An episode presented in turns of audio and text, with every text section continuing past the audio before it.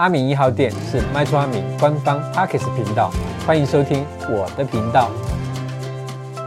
那我们今天要讲的主题呢，是该买预售屋还是买中古屋的大 PK 哦。好，小花呢跟小明刚完成终身大事，结婚了，准备呢携手购置自己的家，但是啊。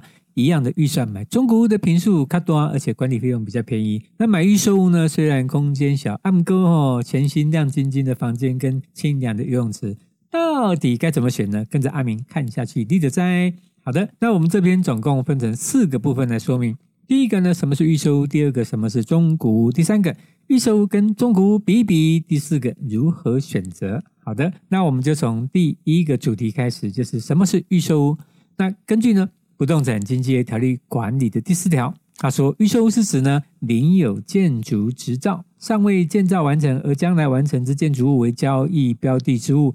干单来供，就是建商将尚未完成的房屋预先贩售，建案落成之后才能够交屋。那这时候买方才能够。真正的取得房屋的所有权，通常呢，这类型的房子就是买方没有办法看到房子，只能够依据建筑的计划设计的效果图的位置来选户，这就是预售屋。那大概了解吗？好好的，简单的讲，就预售屋就是卖给你卡多罗库了。好，安尼了解好。好的，那第二个，什么是中古屋呢？就是房屋经过一次以上的转手买卖，或者呢，新建完工已经领取使用执照。超过三年以上的房子就是中古屋，那所以呢，新完成的房屋它也有可能是中古屋哦。像是刚盖好的房子被卖掉一次，恰好呢使用执照已经超过三年，那就会被定义是中古屋。而普遍大家知道的中古屋，通常的屋龄是比较旧，那可能至少十年以上，而且住过很多人哦。那这边 PS 以下，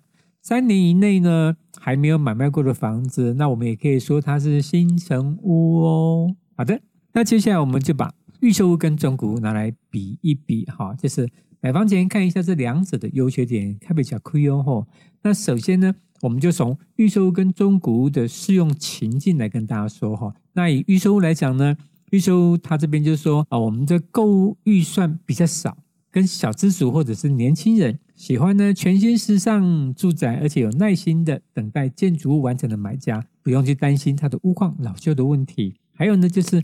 适合那些想要参与设计或者装修过程、喜欢自己装潢居住空间的人哦。好，这是预售屋的使用情境。那中古屋的适用情境呢？这边也有四点。第一个呢，就是他的购物预算比较充裕，他可以一次拿出很多钱。那第二个呢，他想要找比较好的地段，因为中古屋就是他附近的生活圈应该是比较完善的啊。那第三个就是他想要找发展完善的社区。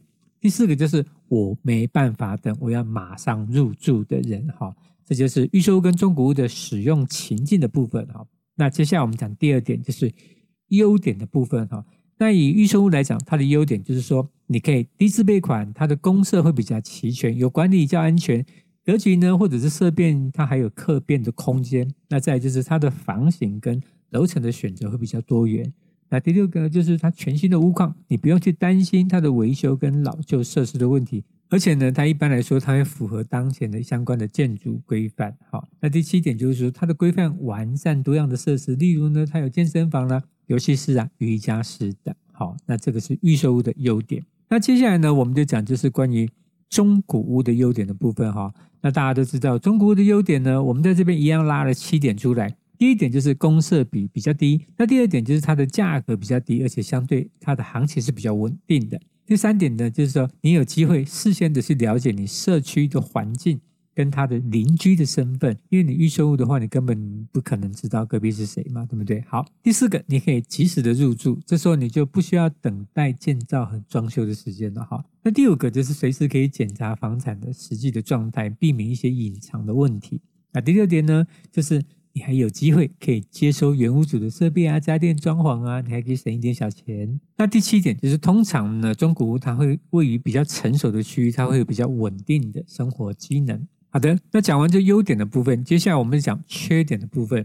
那以缺点来讲呢，一样是各有四个哈。那呃，预售屋的缺点就是啊，第一点是需要等待几个月甚至好几年的时间，所以它不适合就是马上要入住的人。那第二个呢，是因为房屋还没有建成，它有可能会有延迟或者是设计变更的不确定的风险哈。那第三个这个卡大雕哈，就是建商倒闭变成烂尾楼。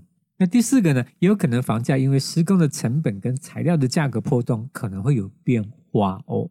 好的，那接下来我们讲完预售屋的四个缺点，接下来我们就要讲中古屋的四个缺点。那第一个缺点呢，是它的维修跟更新的费用会比较高。那尤其是如果是呃有年纪的，像二十五年、三十年、四十年以上的房子，你有可能要翻新水电、防水层。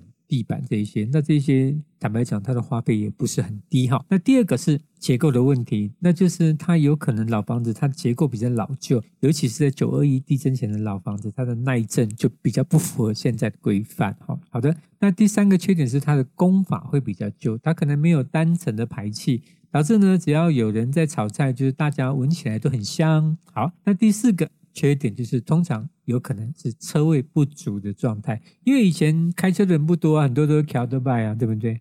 好的，那讲完预售屋跟中古屋的缺点之后，接下来我们就讲预售屋跟中古屋的贷款额度的部分，这是不是大家也会很在意呢？通常呢，预售屋的新房子的话，它的贷款比较有可能就是到八成左右哦。好，那中古屋的部分呢，通常可能是呃在七成左右了哈，但是。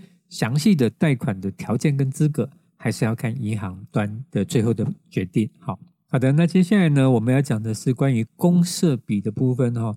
那通常就是以预售屋来讲的话，它通常会在三十五趴到四十趴左右。目前来讲哈，那低于三十五趴的话，都是算良心建商了哈。那啊，我们老房子的话，它公设比就比较低哈。那以前的判定的话，它的公设比呢，大概会是在二十趴到三十趴左右。超过三十趴的话，以前老房子呃，就算是公设比算蛮高的哈。好的，那接下来我们就讲就是预售屋跟中古屋的买卖的流程哈。那这边啊，它一样都是各有八个步骤哈。